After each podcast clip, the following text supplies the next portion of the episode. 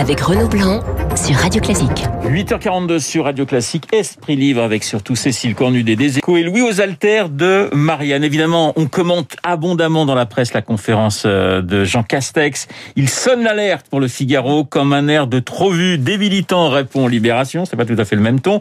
Le Parisien préfère évoquer un Castex qui assume le cas par cas. Cécile, vous l'avez trouvé convaincant, le Premier ministre, hier, très franchement? Franchement, on me sent embarrassé depuis un mois. Je pense que lui était vraiment plus dans une logique sanitaire, euh, pensant qu'il fallait euh, des mesures très fortes. Et depuis un mois, il est le porte-parole de décision d'Emmanuel Macron, où on sent qu'il retarde le plus euh, loin possible cette échéance. Donc, il défend, comme un bon petit soldat, la solution du cas par cas, pour laquelle on ne le sent pas complètement, complètement, je trouve, convaincant.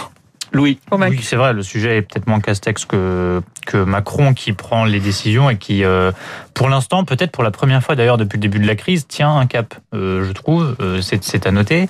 C'est-à-dire qu'il est quand même depuis plusieurs semaines, en tout cas au moins depuis le début de l'année, sur une ligne où euh, on essaie de vivre avec le virus, on essaie d'échapper au maximum au, confinement, et surtout au troisième confinement euh, qui risque de faire craquer les gens une bonne fois pour toutes.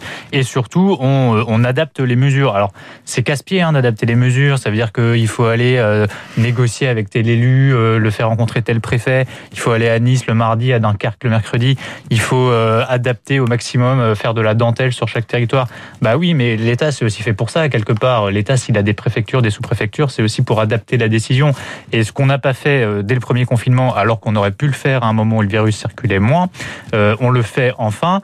Et Emmanuel Macron tient le cap. Je ne sais pas combien de temps ça tiendra. Je ne vous dis pas que le week-end prochain, euh, les mesures nationales tomberont parce que Emmanuel Macron estimera qu'il n'a plus le choix. Mais je pense qu'il il gagne du crédit politique quelque part en se mettant en surplomb des médecins qui disent tout et n'importe quoi depuis un an et en, faisant de la décision une décision véritablement politique et pas dictée uniquement par des facteurs sanitaires. Je pense que c'est mis à, son crédit et d'ailleurs vous voyez sa cote de popularité qui est étonnamment hausse, haute, pardon, euh, qui atteint des points assez inégalés depuis le début de son mandat. On va écouter hein, les scientifiques dans un instant justement sur euh, sur cette conférence de presse de, de Jean Castex, mais l'opposition ce matin, elle tape assez fort, elle parle de demi-mesure. Bon, c'est du classique, j'allais dire, ou, vous êtes étonné par parce que j'ai l'impression que ça tape un peu plus que d'habitude. Peut-être que je me trompe, Cécile. À partir du moment où euh, Emmanuel Macron, comme dit Louis, est dans une démarche politique, et qu'on est à un an de la présidentielle, évidemment, les oppositions sont elles aussi euh, politiques. On voit monter, d'ailleurs, c'est pour ça que Canny Hidalgo est sorti euh, contre euh, contre la décision d'Emmanuel Macron. on, voit monter dans l'opinion un tel ras-le-bol que ça s'est transformé en et si on faisait un dernier confinement une fois pour toutes et qu'on n'en parle plus? Mmh. Et il vaudrait mieux ça que des mois et des mois de couvre-feu et de demi-mesures qui sont en train de tuer l'économie à petit feu. En fait, L'argument économique qui était avancé par Emmanuel Macron pour dire on ne reconfine pas parce que ça tue l'économie, il est en train de s'inverser. Aujourd'hui, quand on voit euh, Philippe Aguillon, par exemple, l'économiste, ils disent c'est euh, l'argument économique, ce serait plutôt de reconfiner très fort pour après euh, pouvoir repartir. Alors les, scientifiques justement ce matin réagissent et sur Radio Classique et sur d'autres médias à cette conférence de presse de Jean Castex. Je vous propose d'écouter d'abord Philippe Juvin qui était sur BFM chef des urgences de l'hôpital Georges Pompidou à Paris, mais aussi maire les Républicains, il faut le dire, de la Garenne euh, Colombe. Le gouvernement table sur euh, chaque jour euh, de confinement évité est un jour gagné. Est-ce que vous le comprenez? C'était la question qui était posée à Philippe Juvin. On écoute sa réponse. Je ne comprends pas, moi, cette. Je sais, je l'entends, hein, c'est ce qu'on nous dit. Hein, mais gagner, pourquoi faire? On a 300, 400, 500 morts tous les jours, 20 000, 30 000 nouvelles infections. Non, je vous dis que c'est une donnée scientifique. Hein. Plus vous vous approchez du moment où le pic va, va plus vous approchez dans le développement de l'épidémie, plus en fait chaque jour qu'on passe sans prendre de décision est un jour qui coûte cher. Gilbert Doré, chef du service euh, néphrologie à l'hôpital de la Pitié-Salpêtrière, était sur CNews. Qu'est-ce que vous avez pensé de ces annonces de Castex? Sa réponse. Nous sommes environ à 10 000 morts par mois et nous resterons comme ça ou pire si nous ne faisons rien d'autre. Donc le choix c'était quoi? C'était on ferme le pays pendant quelques semaines, c'est ce qu'a fait l'Italie, c'est ce qu'a fait la Grande-Bretagne, c'est ce qu'a fait Israël, et on réouvre en attendant que la vaccination soit efficace. Ça n'a pas été notre choix, ça a été le choix de ces autres pays et ça paye. C'était le bon pari. Ou alors on essaye de tenir sur ce plateau élevé, mais au prix un de perte de vie importante, deux de Covid longue et trois d'un confinement quand même. Alors on voit quand même que ces, ces, scientifiques ne sont pas très très très contents des décisions de, de, Jean Castex. Vous voyez quand même bouger un petit peu la tête, euh, Louis, quand ouais, vous entendiez euh, Gilbert Deray. Qu'est-ce qui, ce sont les, là aussi, c'est des discours qui changent beaucoup d'une semaine à l'autre. Vous trouvez chez oui, certains scientifiques, pas tous, bon, mais, mais, chez après, certains. Oui, mais ça c'est normal. Bon, euh, le virus évolue, le, le, le, certains scientifiques essaient de s'adapter. Mais quand j'entends le discours qui revient en boucle sur cette stratégie zéro Covid, qui permettrait en fermant tout pendant trois semaines, deux semaines, euh, de, de, se dire ensuite c'est la fête, on est tous à la plage, on rouvre les restos, on rouvre les bars, on rouvre les musées. Enfin, je n'y crois pas une seconde dans un pays comme la France. Castex non plus, d'ailleurs, il l'a dit hier. Oui, ça n'est pas pensable. C'est pas pensable. On n'est pas, oui. nous ne sommes pas en Chine, nous ne sommes pas à Taïwan, nous ne sommes pas dans un, un pays dans lequel la, la, discipline et le sens du collectif prennent le dessus. On est en Occident, c'est des valeurs individualistes. On voit très bien que le deuxième confinement a été beaucoup moins respecté que le premier pour des raisons qu'on comprend tout à fait. Euh, donc moi, je ne crois pas du tout à ce, scénario de rêve de, se dire allez trois semaines d'efforts et puis nous nous en sortons. Emmanuel Macron a promis une, a promis une vaccination pour tous les jeunes adultes d'ici à fin septembre et c'est une promesse qui va être difficile à tenir. Donc se dire que dans trois semaines on en est sorti alors que la vaccination euh, progresse à un rythme très lent, même si on espère une accélération vers fin mars, euh, début avril. Moi, ça me paraît un rêve éveillé. Pour autant, je suis sensible à, à, aux données hospitalières, à la pression euh, hospitalière. Je, je lisais encore ce matin en Ile-de-France que c'était tendu, mais la stratégie du zéro Covid qui permettrait d'en sortir en trois semaines, je n'y crois pas une seconde.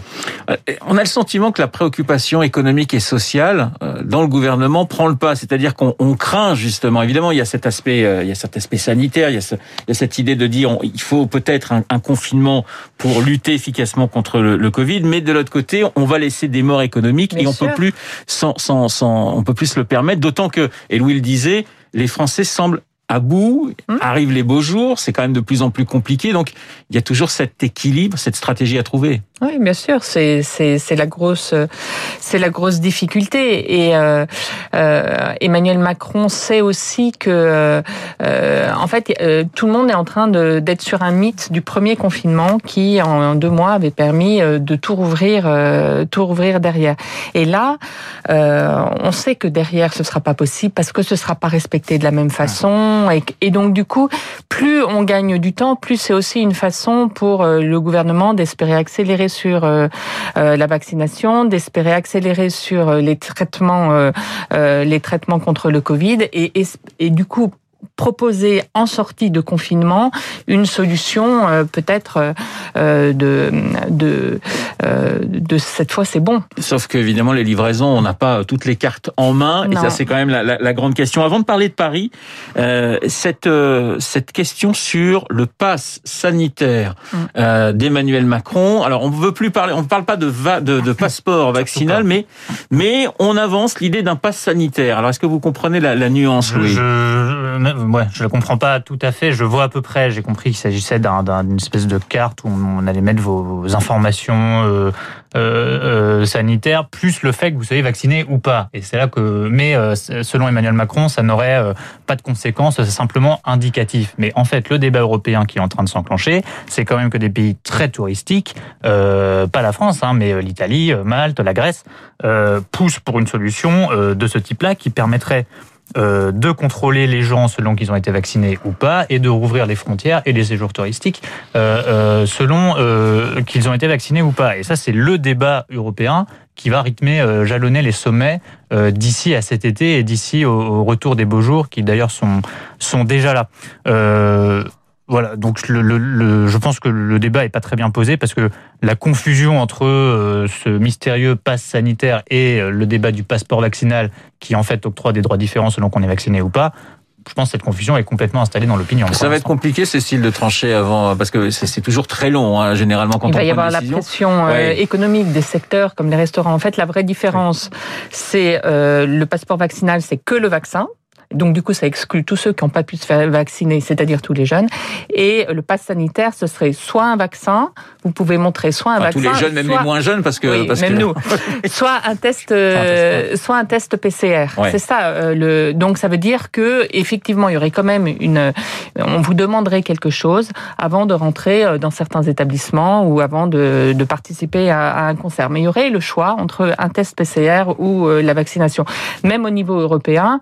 Euh, le, il y a des travaux là-dessus. Hein, c'est sans doute là-dessus qu'on va finalement aboutir. Il va y avoir une telle pression économique, soit touristique des pays à fort tourisme, soit des restaurants, des concerts, que forcément on va aboutir à une solution comme ça. Dans moins d'une demi-heure, Paris devrait annoncer officiellement qu'il souhaite un, un, reconfinement. La municipalité mm. pourrait annoncer qu'elle souhaite un reconfinement d'au moins trois semaines.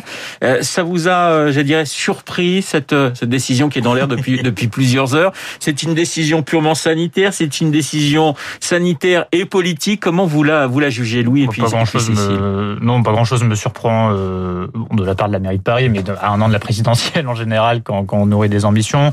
Euh, je pense que Anne Hidalgo installe un peu un bras de fer avec le, le, le gouvernement sur ce thème-là, et c'est pas du tout la première fois. Après, voilà, ça, ça retombe sur ce que j'ai dit sur le mythe de la stratégie euh, zéro Covid pendant trois semaines. Et ce que disait le premier adjoint d'Anne Hidalgo hier, c'est quand même qu'à la fin des trois semaines, l'idée était de rouvrir les bars, les restaurants, les ah. musées. Ça, encore une fois, je n'y crois pas une seconde. Je ne pense pas que ce sera possible du moment qu'on n'aura pas un taux de couverture vaccinale qui soit euh, satisfaisant. Euh, on sait que dans la capitale, il y a une population, euh, euh pour, enfin la population qui se déplace euh, sont des cadres assez jeunes euh, qui sont pas prioritaires pour la pour la vaccination. donc je, je, voilà, ça me paraît ça me paraît un mythe, mais bon, c'est la politique. Je vais, jouer les candides. Cécile, il y a une petite arrière-pensée politique chez ah, Anne Hidalgo. Hein, ça en tout cas, c'est quand même assez démago parce qu'en fait, ça repose sur le, le, rêve. Le rêve des Français, ce, ce serait que ce sera possible. Et elle, enfin la mairie de Paris dit c'est possible. Donc ça, ça c'est un petit peu euh, très politique.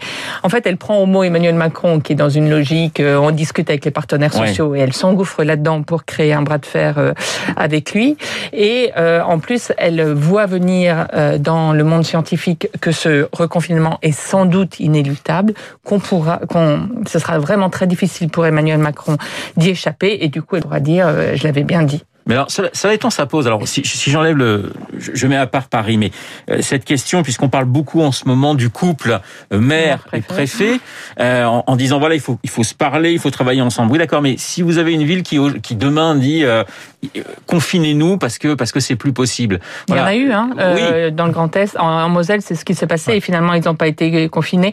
En fait, il y a, il y a un mélange oui. C'est la question de la responsabilité de l'un et l'autre en fait qui est posée. Il y a la, le, le gouvernement essaye effectivement les écouter. C'est ce qui s'est passé dans les Alpes-Maritimes avec euh, Christian Estrosi euh, et finalement ils ont été euh, dans son sens et en même temps de regarder des données objectives comme le taux d'incidence.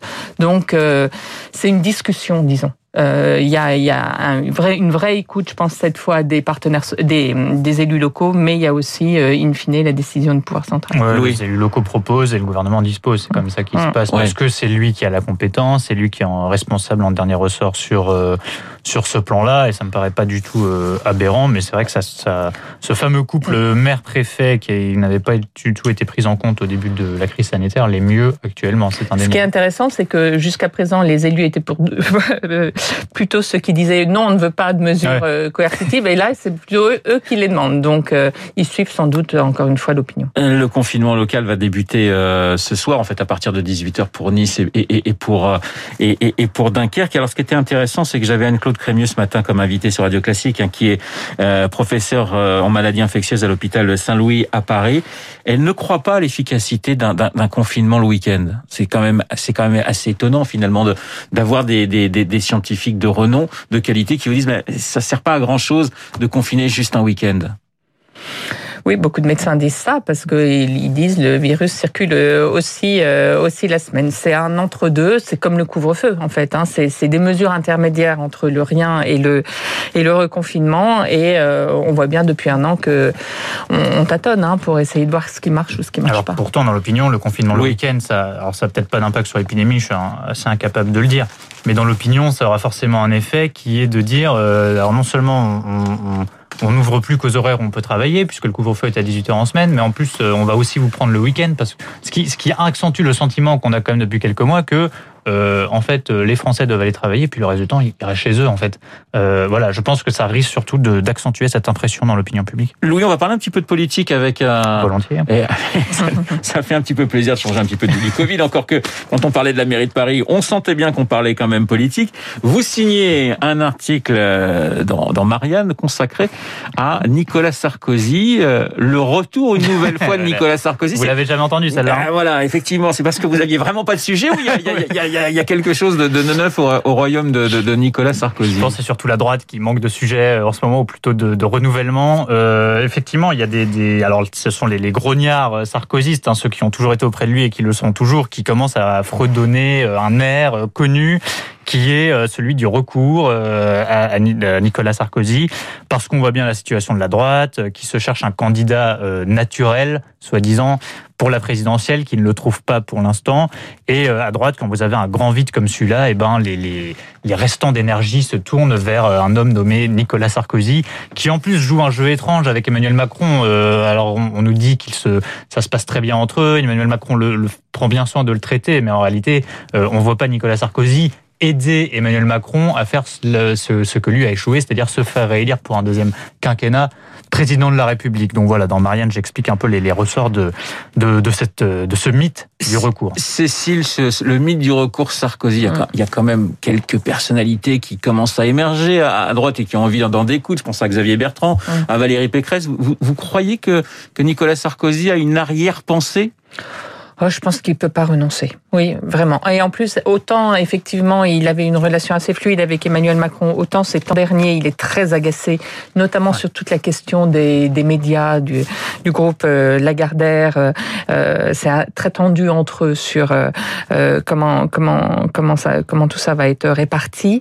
Et oui, une Qu'est-ce que vous voulez? Il, est, il est, c'était quand même un président assez jeune, parti assez jeune, et euh, depuis, on voit bien qu'il n'a pas réussi à, à, se trouver une vraie nouvelle vie qu'il, aime. Quoi. vous imaginez si Emmanuel Macron est battu en 2022, effectivement, il nous fait le retour pendant des années. On va avoir plein de présidents risque, très jeunes. Ça risque d'être très long. Esprit libre avec Cécile Cornidet et Louis Osalter ce matin sur l'antenne de Radio Classique. Dans une petite minute.